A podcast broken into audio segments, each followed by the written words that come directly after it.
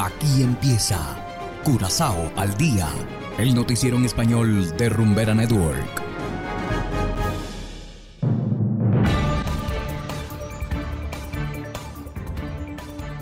Muy buenas tardes, estimados oyentes de Rumbera Network 107.9 FM.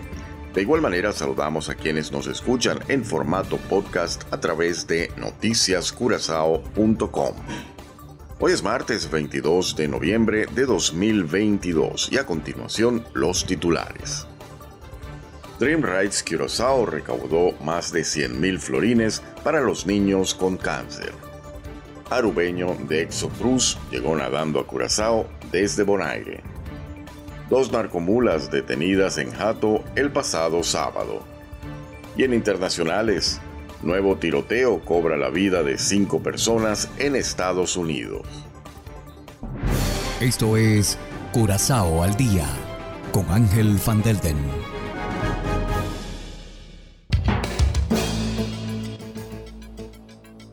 Empezamos con las noticias de interés local. Dream Rights Curaçao ha recaudado más de 102 mil florines para la casa Ronald McDonald's. Gert Claudemans, vive en Curazao, y un equipo holandés de Dream Ride realizaron un viaje en bicicleta de 822 kilómetros a través de los Alpes a principios de este año a fin de recaudar los fondos. Claudemans quería crear conciencia y recaudar dinero para el Fondo contra el Cáncer Infantil, una iniciativa especial dentro de la casa Ronald McDonald's. El dinero recaudado ya está disponible para apoyar a los niños con cáncer y sus familiares. Y continuamos con otra travesía importante. El conocido nadador Dexo Cruz llegó a Curazao el pasado sábado 19 de noviembre nadando desde Bonaire. Esta es la primera vez que alguien realiza esta hazaña. El nadador fue recibido en Curazao por el primer ministro Gilmar Pisas. Cruz salió desde Bonaire el mismo día en horas de la madrugada y llegó a Curazao a las 5 de la tarde. La meta fue recaudar fondos para apoyar a instituciones vinculadas a la prevención y el tratamiento del cáncer en las islas ABC. Cruz ya es reconocido por haber logrado otras hazañas, como nadar desde Venezuela hasta su natal isla de Aruba en 2018. Y seguimos con las noticias locales. Dos mujeres fueron arrestadas el pasado sábado por contrabando de drogas. La detención se produjo en el aeropuerto Jato. Las mujeres de 39 y 43 años de edad pretendían viajar a Europa con tres maletas cargadas de droga. Las sospechosas comparecieron ante el fiscal adjunto y se encuentran en cárcel preventiva mientras continúan las investigaciones. Mientras tanto, la droga fue incautada y destruida de inmediato, tal como lo estipulan las leyes. Hacemos ahora una pequeña pausa y enseguida volvemos con más de Curazao al día. Curazao se mueve con 107.9.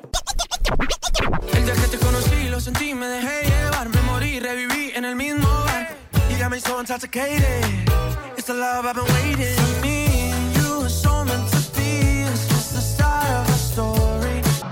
Rumbera Network. Llega a activar tu primer sentido. Tú y yo los dos juntitos frente al mar. Sé por dónde quieres ir a parar. 100% Latino Mix. No tiene rival. Ni lo intenten. Jamás nos llegan. Continuamos ahora en el ámbito internacional. Cinco personas asesinadas y por lo menos 25 más resultaron heridas este fin de semana en Colorado, Estados Unidos, luego de que un hombre disparó indiscriminadamente en el interior de una discoteca LGBTQ. Hacemos contacto con Divalicet Cash, periodista de La Voz de América, quien nos amplía. Mientras empiezan a conocer las identidades de las cinco personas asesinadas este fin de semana durante un tiroteo dentro de una discoteca LGBTQ en Colorado Springs, las autoridades identificaron al sospechoso del ataque como Anderson Lee Aldrich, De acuerdo con el reporte de la policía y el FBI, el hombre de 22 años también hirió a por lo menos 25 personas, usó un rifle de largo alcance, fue detenido y está siendo tratado en un hospital. La evidencia inicial y las entrevistas indican que el sospechoso ingresó al Club Q e inmediatamente comenzó a disparar a las personas que estaban adentro mientras se adentraba más en el club. Al menos dos personas heroicas dentro del club confrontaron y pelearon con el sospechoso y pudieron evitar que continuara matando y dañando a otros.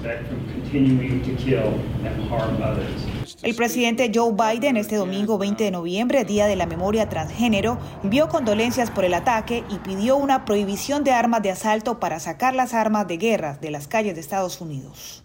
La violencia armada continúa teniendo un impacto devastador y particular en las comunidades LGBTIQI en todo nuestro país y las amenazas de violencia van en aumento. Lo mismo hace seis años en Orlando, cuando nuestra nación sufrió el ataque más mortífero que afectó a la comunidad LGBTQI en la historia de Estados Unidos.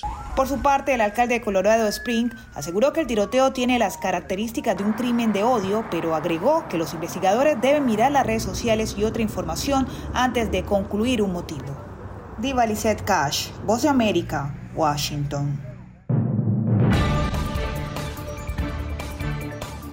Y de esta manera, estimados oyentes, llegamos al final de Curazao al Día.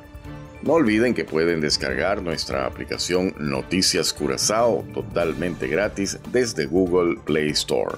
Trabajamos para ustedes Saberio Ortega en el control técnico y ante los micrófonos Ángel Van Delden.